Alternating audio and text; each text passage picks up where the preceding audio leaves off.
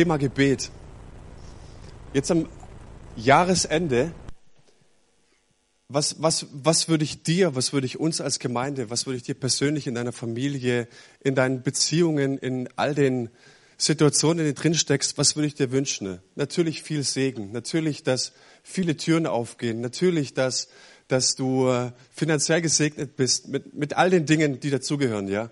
Aber was ich dir am aller, allermeisten wünsche und was ich uns als Gemeinde am aller, allermeisten wünsche, ist, dass wir Personen sind und Männer und Frauen nach dem Herzen Gottes, die wieder anfangen zu beten. Wisst ihr, was ich meine mit beten? Ich meine nicht die Stoßgebete, die wir in den Himmel schicken. Ich meine diese Beziehungspflege zu unserem Daddy im Himmel. Dass, dass wir ihm ausdrücken, Herr, wir lieben dich, wir, wir ehren dich, wir schätzen dich. Ohne dich geht überhaupt nichts in meinem Leben. Und das wünsche ich dir ganz persönlich. Und ich bete jetzt doch, dass diese Predigt so richtig reinhaut bei dir. Vater, wir danken dir, dass du echter Gott bist, der auch spontan ist. Wir danken dir, dass du durch deinen Heiligen Geist Gemeinde baust und dass ich durch deinen Heiligen Geist jetzt reden darf. Ich bitte dich, dass du diese Worte jetzt wirklich in unsere Herzen transportierst und legst. Wir danken dir für deine Gegenwart.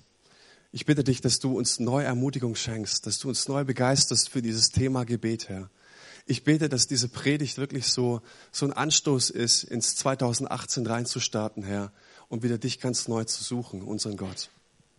Amen. Es gab oder es gibt zwei Männer irgendwo in Amerika, die Geschichte ist wirklich wahr. Der eine heißt Bob, der andere heißt Doug. Und Bob, der kommt zum Glauben an Jesus. Der Doug, der begleitet ihm im Glauben mit den ersten Schritten und er möchte ihm das Gebetsleben nahebringen. Und er sagt, du, es ist gut, für dich selbst zu beten, für deine Familie zu beten, es ist gut, aber auch für andere zu beten. Ja, und Bob ist sehr mutig und sagt, na, dann fange ich einfach mal an. Äh, ich bete für ganz Afrika. Da sagt er, du, das ist ein bisschen schwierig. Ähm, ja, ich habe doch den Vers gelesen, alles, was wir in deinem Namen bitten, Jesus, das wirst du uns geben. Ja, das stimmt schon, aber ey, jetzt fang doch erst mal an, ja, spezifischer zu beten. Für was möchtest du in Afrika beten? Naja, dann bete ich eben für Kenia. Kenia ist gut. Aber ich glaube, sagt Bob, also meinst du wirklich, dass da was passiert, wenn ich jetzt bete für Kenia? Und er sagt Doug ihm, pass mal auf, ich mache mit dir eine Wette um 500 Dollar. Wenn du ein halbes Jahr lang für Kenia betest und nichts passiert, kriegst du von mir 500 Dollar. Und er sagt Bob, hey, das lohnt sich. Mache ich auf jeden Fall. Ich schlag ein. So, und er fängt an, für Kenia zu beten. Und fast ist ein halbes Jahr rum, es ist nichts passiert. Und irgendwann mal ist Bob bei einem Geschäftsessen und es kommt eine kenianische Frau, also eine Afrikanerin dazu und sie erzählt, wie sie in Kenia Waisenhäuser eröffnet hat, was, was Gott durch sie tu, dort tut. Und Bob ist total begeistert und sagt, oh Mann, Mist, ich verliere jetzt gerade meine 500 Dollar. Und die Frau lädt ihn ein, nach Kenia zu kommen.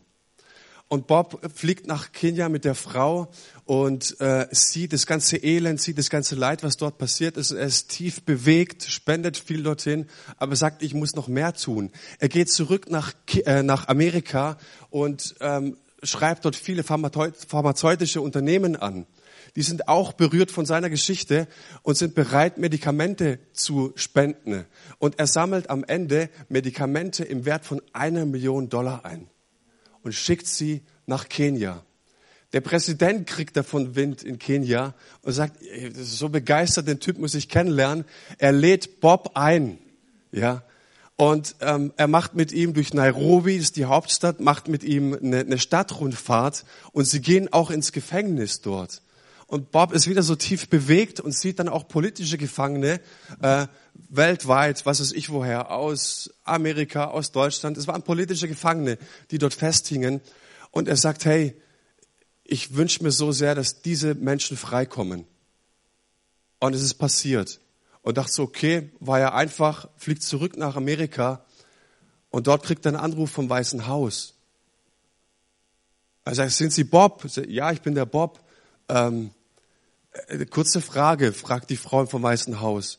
Wir versuchen seit Jahren, versuchen wir dort irgendwas in Bewegung zu setzen, dass diese politischen Gefangenen freikommen. Wir haben es aber nicht geschafft. Alle diplomatischen Gespräche sind abgebrochen. Um Himmels Willen, wir haben es geschafft, dass die freikamen. Er hat gesagt, ich habe den Präsidenten einfach nur gefragt, ob er sie freilässt. Und er hat sie freigelassen. Es ist der Hammer. Und kurze Zeit später ähm, ruft der Präsident von Kenia wieder bei ihm an und sagt, ich möchte eine neue Regierung bilden. Ne? Ich möchte, Bob, dass du kommst und dass du betest für die neue Regierung, dass wir sie gut besetzen. Hey, die Geschichte ist tatsächlich passiert. Die ist nicht erfundene, ist tatsächlich passiert. Und ich möchte eine Frage stellen ich gehe die Wette jetzt lieber nicht ein mit 500 Dollar, lieber mal 5 Euro, okay? Ich wette mit dir um 5 Euro, das kann ich noch bezahlen. Ähm, aber ich würde es gern. Und wenn du die größte Not heute hier hast, wenn du echt ein Elend hast, wenn du echt ein Problem hast, wenn du echt was hast, wo du nicht weiterkommst, ich würde es mit dir so gerne wetten um 500 Euro. Bete mit dem Einzelnen, mit dem Einzelnen. Wir haben ja nicht alle so große Probleme, nur einer, okay? Wenn du ein halbes Jahr lang jeden Tag dafür betest und nichts passiert, schenke ich dir 500 Euro.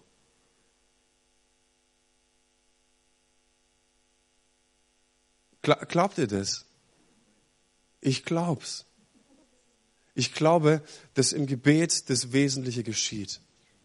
Alles Wesentliche geschieht im Gebet. Und ich glaube, dass alles zweimal passiert. Im Gebet und dann in der Wirklichkeit. Warum? Ja, du kannst ja einwenden, naja, der, ähm, der Paulus hat ja gesagt, es wird euch alles andere auch ähm, gegeben werden, mehr als ihr noch bitten könnt. Ja, ich glaube, es ist aber eher eine Doxologie, ein Lobpreis, dass Gott so groß ist und das ist keine Lehre über Gebet.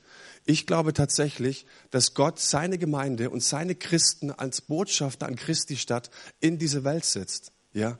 Und jedes Gebet, das hier nicht gebetet wird, kommt auch nicht bei Gott an. Und Gott sieht das, die Klage und die Not dieser Welt. Aber was Gott sehen möchte, ist, dass wir diese Not und diese Klage auch sehen. Und dass wir sie ihm bringen. Das ist der Deal. Das ist irgendwie der, unser Job, den wir haben. Und wenn wir nur für uns beten, wenn ich nur für meinen kleinen Reichtum bete, dann brauche ich mich nicht wundern, warum so wenig passiert in dieser Stadt, mit den Menschen hier in dieser Stadt. Und es gibt so viel Elend in dieser Stadt. Um, neben unserer Haustüre. Und wenn wir nicht anfangen, für uns zu beten, für unsere Situationen, für die Stadt, für all die Dinge, wie um Himmels Willen soll irgendwas passieren, dann klagt bitte nicht diesen bösen Gott an. Sondern ist es vielleicht so, dass dich Gott einmal die Frage stellt, warum hast du dafür nicht permanent gebetet? Ich habe doch gesagt, mit Bitten und Flehen und Danksagung bringt alle Sorge zu mir. Die Jungs, die mit Jesus unterwegs waren, die gingen Zweieinhalb Jahre, das weiß man heute, zweieinhalb Jahre waren sie unterwegs mit, mit ihrem Herrn. Und sie waren fasziniert von dem, was er redete, wie er handelte, wie er heilte. Ähm, und sie wollten diesem Geheimnis auf die Schliche kommen. Was macht diesen Mann so besonders? Warum bewegt er so viele Massen? Woher hat er das, was er sagt? Und sie folgen ihm und sehen, dass er jeden Morgen auf einen Berg hochgeht, sich hinkniet und versinkt in die Liebe des Vaters und dort Anweisungen bekommt, dort neue Worte bekommt, dort eine neue Richtung bekommt für jeden einzelnen Tag. Und sie sind so fasziniert von dieser Beziehung, von diesem Gebet, von diesem Austausch, den der Vater und der Sohn dort haben, dass sie hingehen und sagen, Jesus, wir wollen das auch. Wir brauchen das auch. Wir wünschen uns das auch.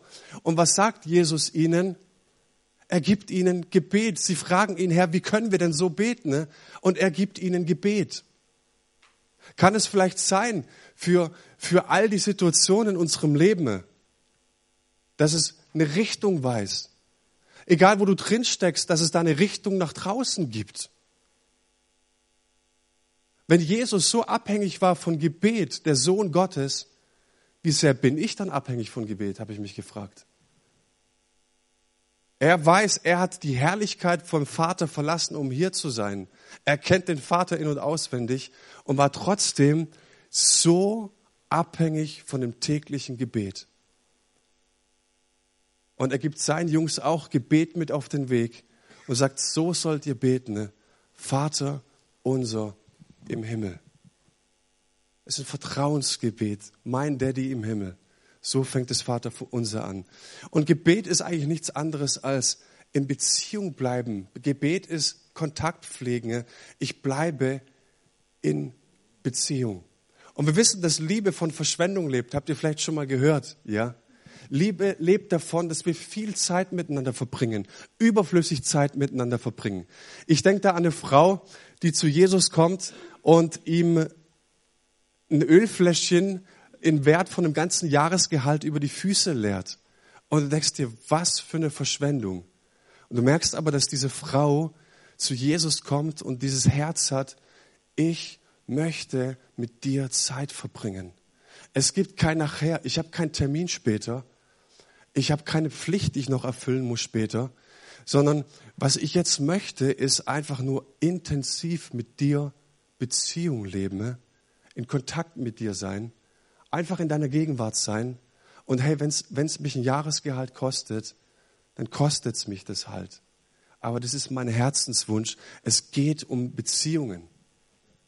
Ich habe einen Spruch gehört, wenn du deiner Frau nur noch Küchengeräte schenkst, ist es rentabel, aber nicht liebevoll.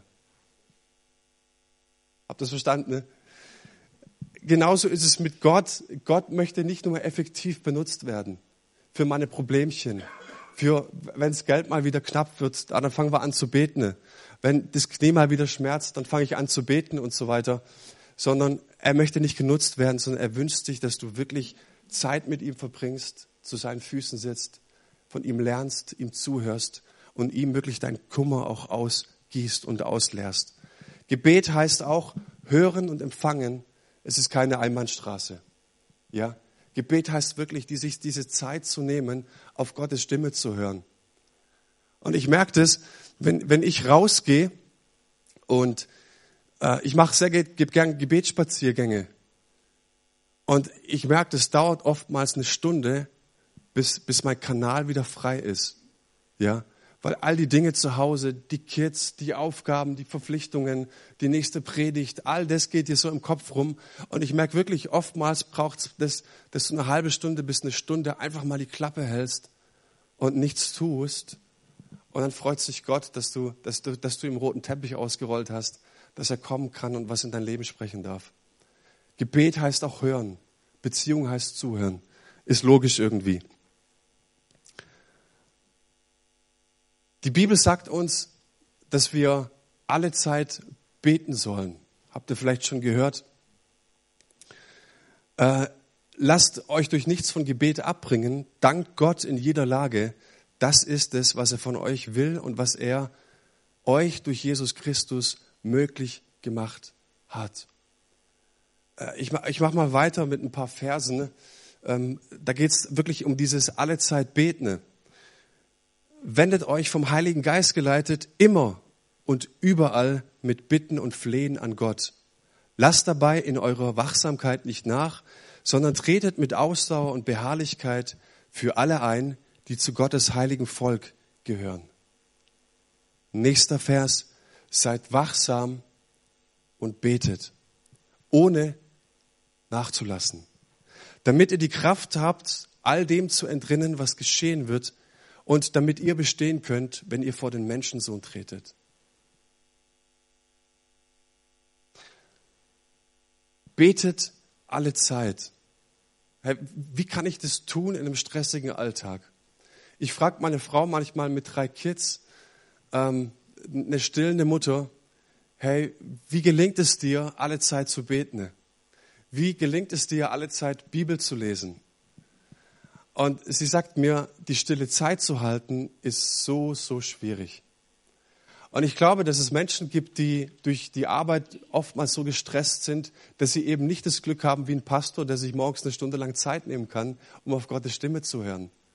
Ja, also, was heißt es dann, alle Zeit zu beten? Sollen wir es wie die Muslime machen, die sich fünfmal am Tag ihren Gebetsteppich nehmen und gegen äh, Mekka beziehungsweise wir Richtung Jerusalem beten. Was heißt alle Zeit zu beten? Und wenn es eins gibt, was ich verstanden habe, ist, alles zählt. Es ist genauso, wir sollen geistlich wachsen. Ne? Und wir glauben oftmals, dass wir nur durch Gebet und durch Bibellesen geistlich wachsen. Ist natürlich eine unglaublich wichtige Quelle. Wir sollen Bibel lesen und wir sollen beten. Ne? Aber ich glaube, was mit allem zählt, meint ist, die Mutter, die Hausfrau, die Frau, die schwer geschäftig ist, sich immer wieder im Alltag, in den kleinen Situationen an Gott zu wenden. Nicht das stundenlange Gebet macht's aus, sondern was es letzten Endes ausmacht, und es zeigen alle diese Bibelstellen, hey, in deinem stressigen Alltag, wende dich kurz deinem Gott zu. Und es sagt uns die Bibel, und es heißt in diesem ähm, Spruch, das hat uns Gott möglich gemacht. Er hat uns den Heiligen Geist gegeben. Er ist der Begleiter. Der Heilige Geist ist derjenige, der in unser Leben gekommen ist und ruft, aber Vater. Und wir glauben oftmals, wir brauchen eine heilige Stimmung, wir brauchen eine coole, eine coole äh, Bühnendeko, Kerzen anzünden, alles muss perfekt sein und dann läuft das Gebet. Aber was der Apostel Paulus hier sagt, so läuft das Gebet nicht.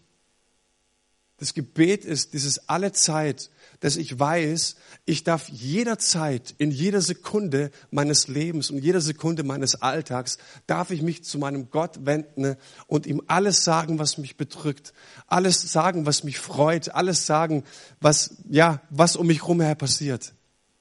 Das bedeutet dieses alle Zeit.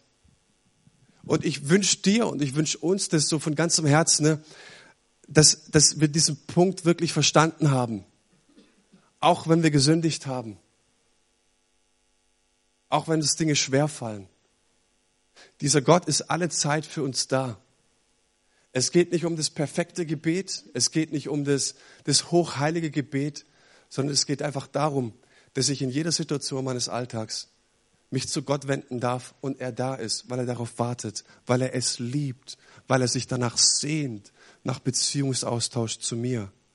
Deswegen gibt's das ganze Ding mit Jesus Christus, Weihnachten, Ostern, Kirche, dass du in Kontakt bist zu deinem himmlischen Vater. Deswegen ist er gekommen, weil er dich so lieb hat. Und es ist so eine riesengroße Freude, wenn du dir Zeit nimmst für ihn. Kurz im Alltag. Vater im Himmel, du siehst, mein Chef ist ein riesengroßes Rindviech. Aber ich segne ihn. Ich segne ihn. Und ich bitte dich, dass du mir einen neuen Chef gibst. Oder was weiß ich was, ja hey Jesus, du siehst, ähm, unsere Elena hat jetzt eine Magen-Darm-Grippe gehabt und ist viermal, ich habe dann im Kinderzimmer geschlafen und viermal hat sie echt über alles, alle, über alles gebrochen, ja. Oh Mann, ich sag's euch, um eins, um drei, um vier und um fünf war's und du bist echt durch und du merkst so diese kleinen Situationen, Herr, ich brauche jetzt echt Gnade, ich flipp gleich aus, ey. meine Nacht ist am Arsch, ja, es stinkt, ich habe jedes Mal selbst fast gebrochen beim Wegputzen, ne? aber es sind so diese kleinen Situationen, wo ich sage, Jesus, hey, ich brauche dich, ich brauche dich jetzt so dringend da drin, weil es echt nicht so mein Lieblingsjob ist, sowas wegzuputzen. Versteht ihr? Und ich glaube, wenn wir verstanden haben, dass es um, um die kleinen Dinge geht, im alle Zeit beten, und dass Paulus damit uns nicht moralisch abwatschen will. Dass du ein heiliger Christ sein musst, der die ganze Zeit beten muss und dann bist du ein guter Christ. Völlig Banane. Und wer sowas predigt, ey, sag ihm das, er liegt falsch. Für Christen sollte das Gebet wie Atmen sein. Aber du merkst, wisst ihr, warum wir atmen automatisch? Weil ein Druck von der Atmosphäre auf unsere Lunge ausgeübt wird. Und weil es einen Druck gibt, atmen wir automatisch. Keiner denkt drüber nach, ob er atmet oder nicht. Oder habt ihr heute schon mal drüber nachgedacht? Niemand wahrscheinlich. Wir machen es selbstverständlich. Und genauso sagt uns die Bibel, auch bitte nicht wieder moralisch verstehen, sondern die Bibel sagt uns, hey, ich habe euch euren, meinen Heiligen Geist geschenkt, dass es für euch automatisch ist, dass ihr in jeder Situation ne, des Lebens wirklich ähm, beten könnt und Luft holen könnt und genießen könnt und verstehen könnt, hey, das gehört ganz normal zu unserem christlichen Leben dazu, dieses Gebet, ja. Und es ist schade, weil, weil du wirklich merkst, dass viele Christen ne, ähm, ihren geistlichen Atem anhalten und nicht mehr beten. Sie tun es nicht mehr. Die Gebetszeiten wurden zu Stoßgebeten wurden zu Gebeten, die wir vielleicht kurz im Auto beten, was nicht falsch ist. Versteht es bitte nicht falsch. Aber letzten Endes geht es tatsächlich darum, dass wir auch dieses Gebet antrainieren, dass wir unseren geistlichen Atem nicht anhalten, ne, sondern dass es weitergeht und weitergeht und weitergeht, dieses Gebet. Und du merkst tatsächlich, wie dieser Mann, der Bob, wenn ein halbes Jahr kontinuierlich an etwas dran bleibt, ja, passieren Dinge. Das merken wir am Montagabend im Gebetsabend. Wir bleiben kontinuierlich an Dingen dran und wir merken, Dinge bewegen sich. Mit Gebet bewegen wir Gottes Arm. Und du merkst es, wenn du tatsächlich kontinuierlich dran bleibst. Wir haben für den Lobpreisbereich gebetet. Wir beten für den Kindergottesdienst. Könnte Willi, könnte Ruth fragen, die anderen, die montags zum Gebet kommen. Es geschehen Dinge. Warum?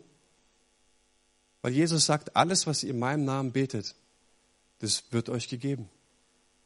Und es ist ein Vers, der mich mega herausfordert, weil er mir immer wieder zeigt, es geht um mich.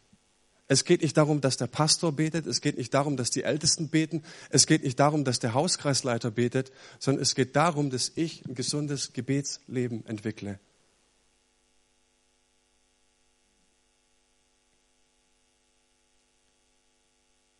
Was ist, wenn, wenn Gott nicht handelt?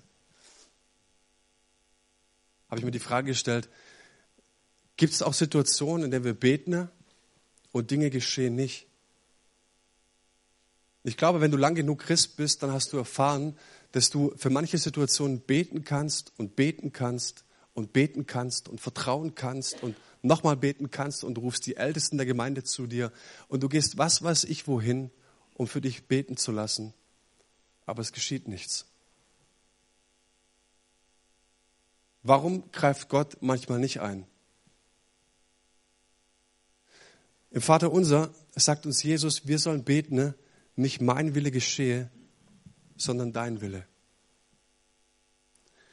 Und manchmal geht es mir genauso, dass, dass Gott Situationen nicht erhört, für die ich gebetet habe. Es gab viele Situationen, wo ich dachte, Mensch Gott, warum greifst du jetzt nicht ein? Mensch Gott, hier könnte es doch viel, viel einfacher werden. Hier könnte es doch viel, viel sachdienlicher sein, wenn du jetzt in diesem Moment, wo wir dafür gebetet haben, es würde so gut passen wie dieses Puzzlestück, Gott, wenn du jetzt reagieren würdest. Und es passiert einfach nicht. Und wir verstehen, es geht tatsächlich nicht um unseren Willen, sondern es geht um seinen Willen. Und dann verstehst du auch, dass dieser, dass dieser Jesus, mit dem du vorhin noch eine coole Gartenparty hattest, wir haben ein Bierchen gezischt, wir haben unsere Steaks auf den Grill gehauen, wir haben den ganzen Abend Spaß gehabt, wir haben miteinander gelacht, mein Jesus, mein Buddy, mein Kumpel, mein, mein Bruder, ey, wir sind so dick, dieser Jesus und ich, wir sind so eng miteinander. Und im einen Moment verstehst du, dass dieser Gott dir auf einmal unendlich fremd ist. Dass er auf einmal merkt, hey, ich bin Mensch. Und der da oben im Himmel, das ist Gott. Und da gibt es leider einen kleinen Unterschied. Er ist der Schöpfer des Universums und ich bin einfach das Gras, das auf der Weide steht und die Sonne von der Sonne verdorrt oder verbrennen kann. So sagt es uns äh, unser, unser Wort Gottes. Wisst ihr, wisst ihr, was ich meine? Nicht mein Wille, sondern dein Wille geschehe. Ein zweiter Punkt, ihr habt nichts, weil ihr nicht bittet, sagt Jakobus sehr deutlich, sehr klar. Wenn du eine klare Ansage brauchst, lies Jakobus, der hilft dir weiter. Du hast nichts, weil du nicht darum gebeten hast. Ist auch klar. Jesus geht auf Menschen zu und er fragt sie, was soll ich dir tun? Als ob Jesus nicht wüsste, was die für ein Problem haben. Natürlich weiß Jesus, was der für ein Problem hat aber er möchte es aus deinem Mund hören. Du, er hat, du hast nichts, weil du vielleicht nicht darum gebeten hast. Ein dritter Punkt. Ihr bittet und empfangt nichts, weil ihr in übler Absicht bittet, nämlich damit ihr es für eure Gelüste vergeuden könnt. Was, was ist mein Herzenswunsch und was ist konform mit Gottes Willen? Was geht konform mit seiner Absicht? Und ich glaube, dass Gott über meinem Leben, über eurem Leben, über dieser Gemeinde, dass er eine Absicht verfolgt, dass er einen Plan hat. Und manche Dinge gehen einfach nicht auf, beziehungsweise manche Dinge gehen einfach auch kaputt, beziehungsweise manche Dinge fahren einfach auch an die Wand in unserem Leben, weil es eben nicht nach seiner Absicht ist, beziehungsweise wir gebeten haben oder uns wünschen, ne, Gott, mach's mir angenehm, mach's mir, mach's mir liebevoll, lieblich, mach's mir wie so einen schönen Roséwein. Und Gott sagt, nein, ich habe was viel, viel Besseres für dich. Ich habe einen schönen Rotwein. Ich habe einen starken, trockenen Rotwein für dich. Versteht ihr diese, diesen, von diesem Gedanken? Ähm, wenn wenn du es wenn dir für dich lieblich wünschst, das, das hat uns Jesus nie versprochen. Dass wenn wir Ja zu ihm sagen, es wird lieblich, es wird angenehm, es wird mega bequem. Das hat uns Gott nie gesagt. Sondern er sagt, hey, wenn du mir nachfolgst, dann darf ich, dich, darf ich mich kurz vorstellen, ich bin Jesus Christus und ich habe keinen Platz, wo ich mein Haupt hinlegen kann. Das hat er uns versprochen, ihm nachzufolgen, ihm ähnlicher, immer ähnlicher zu werden. Und ich sehe so, so manche Not in unseren Gemeinden, ich sage es mal im Plural jetzt, wo ich manchmal sage, da, da ist irgendwie die Krux, dass wir denken, dass, dass dieser Gott uns automatisch immer alles geben müsste, dass es automatisch immer alles angenehm macht. Tut er aber nicht. Du merkst aber, wenn sich Menschen Zeit nehmen, sich öffnen, auch mal drüber sprechen und zu sagen, hey, wie sieht denn deine Beziehung zu Jesus aus? Und es ist für mich immer die Hauptfrage, wie sieht die Beziehung zu deinem Gott aus? Wo, wo stehst du mit deinem Jesus? Wo stehst du mit ihm? Hast du den lieb? Hast du den in dein Leben aufgenommen?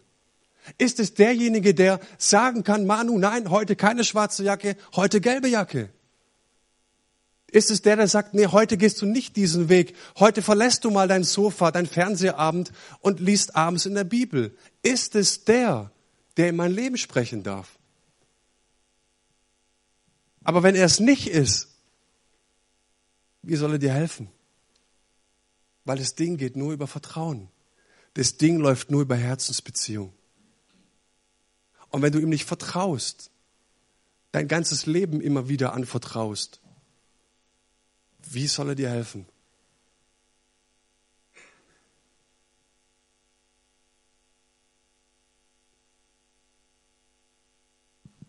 Jesus fragt, und ich glaube, dass, dass er uns immer wieder fragt, jeden Tag, was soll ich dir tun? Was kann ich für dich tun? Ich bin als Diener gekommen, haben wir letzte Woche gehört. Ich bin zu dir gekommen in dein Leben und ich, und ich kniee mich in dein Leben rein und ich frage dich, was kann ich dir tun? Und so fängt Gebet an. All die Dinge, die uns in unserer Beziehung zu Jesus hindern, all die Dinge, die uns fernhalten von dem, dass wir einen ersten Schritt auf diesen Jesus zutun, die dürfen wir ihm sagen, die dürfen wir ihm bekennen, die dürfen wir ihm nennen. Die Bibel sagt dazu Sünde. Sünde trennt uns vor Gott. Unsere Schläfrigkeit, unsere Bequemlichkeit kann uns von Gott trennen. Und ich glaube, dass Gott es dir heute Morgen zusprechen möchte, von ganzem Herzen, hey, was kann ich dir tun? Was kann ich für dich tun? Möchtest du, möchtest du die Beziehung zu Jesus, zu deinem Gott wieder neu herstellen? Möchtest du ihm das sagen? Gott, ich möchte, dass du wieder neu, neu in mein Leben kommst. Ich möchte dich wieder neu spüren. Ich möchte wieder neu mit dir in Dialog sein, in Beziehung treten. Ich möchte, dass die Beziehung Jesus zu dir die wichtigste, die beste Beziehung ist, die ich in meinem Leben habe. Jesus, ich möchte wieder neu, dass du der Mittelpunkt bist. Jesus, ich möchte wieder neu, dass du mich ausrichtest. Jesus, ich möchte dir meine Sünde bekennen. Jesus, aber von ganzem Herzen ne, möchte ich dieses Gebet aus Psalm 23 sprechen. Ich möchte bleiben im Hause des Herrn immer da. Ich möchte an deinem Herzen sein und ich möchte davon nicht weg sein. Können wir das Lobpreisteam nach vorne kommen? Ich glaube, im, im Leben der Kinder Gottes geschieht das Wesentliche im Gebet. Und ich glaube, dass oftmals Dinge zweimal passieren. Erstens im Gebet und zweitens dann, wenn Gott sein Gebet erhört. Ich habe die Geschichte schon mal erzählt und ich, wir erleben immer wieder als Familie so viele schöne Dinge mit Gott. Wir erleben immer wieder so viele geniale Gebetserhörungen. Und wir haben jetzt für ein neues Auto gebetet. Und mir hat für die Anzahlung 3000 Euro gefehlt. Oh, 3000 Euro, wo kriege ich die jetzt her? Schwierig. Und äh, ich habe eine Weile dafür gebetet und gebetet und gebetet und ich wusste, okay, ich, ich weiß es nicht. Vielleicht will auch Gott, dass ich einfach eine alte Mühle fahre, mit die 300 Euro kostet. Ah, egal, im Zweifelsfall weiter beten. Und du betest und betest und irgendwann passiert nichts und die Frau kriegt immer mehr einen runden Bauch und, und, und bald geht's Richtung Geburtstermin und du weißt, du brauchst unbedingt ein großes Auto. Dann dachte ich, okay, also wenn Gott jetzt nicht hört, hey, dann, dann muss ich echt zum Schwiegervater. Das geht nicht anders. Also bei uns finanzielle Dinge, erst Gott, dann der Schwiegervater. Und wir sind, wir sind auf der Terrasse draußen noch, ähm, das war im Herbst beim Tee, und er sagte einfach, hey, bei ihm sieht es gerade auch so mega schlecht aus. Und ich wusste, okay, die Frage kannst du dir echt sparen. Ja, Er ist da, okay, gut, ähm, dann sparst du dir. Also gehst du nach Hause und betest weiter. Brauchst ein neues Auto. Und wenn du keins klauen willst, dann bleibt dir ja die Möglichkeit nur zu beten. Was der Hammer war, in der Woche drauf ruft dann mein Schwiegervater an und sagt, er hat ein Erbe bekommen. War nicht in Aussicht gestanden und so weiter. Und es war nicht so, so viel, aber meine Frau hat noch vier Schwestern, also insgesamt fünf Schwestern. Und er sagte, ich will jeder Schwester 3000 Euro geben. Das ist der Hammer. Und wir haben das schon so oft erlebt, dass Gott so großzügig ist, dass Gott es liebt, wenn wir dranbleiben, dass Gott es liebt, ihn zu nerven, dass Gott es liebt, dass, dass, dass Dinge in unserem Leben, er will ja, dass Dinge in unserem Leben geschehen, aber er liebt es so sehr, wenn wir mit im Boot sind, ja. Er liebt es so sehr, wenn wir an seinem Puls sind, wenn wir mit ihm ringen, wenn wir mit ihm kämpfen im Gebet, wenn wir ihm sagen, Jesus, ich hab dich lieb und du bist mir das Wichtigste und das Beste. Hey, und das wünsche ich uns, das wünsche ich dir, das wünsche ich mir für dieses 2018 von ganzem Herzen, dass dein Gebetsleben eine ganz neue Qualität bekommt. Dass dein Vertrauen, deine Beziehung zu Jesus eine viel, viel tiefere und eine viel, viel innigere wird, als dass du es jemals erlebt hast. Danach sollen wir streben, sagt die Bibel. Ich wünsche dir für dein 2018, dass du alle Sorgen, alle Nöte, alle deine Wünsche auf Gott schmeißen kannst und du erlebst, dass dieser Gott wirklich eingreift. Dass dieser Gott wirklich für dich ist, dass dieser Gott alle Zeit und jeden Moment in deinem Alltag auf dich wartet und sich danach sehnt, dass du kommst. Vater, wir danken dir, dass du echt der Geber aller guten Gaben bist. Und du bist der Geber deines Heiligen Geistes. Und du hast uns deinen Geist gesandt, weil du gesagt hast, ansonsten wird es so, so schwierig, mit dir in Kontakt zu treten. Aber durch deinen Heiligen Geist dürfen wir beten.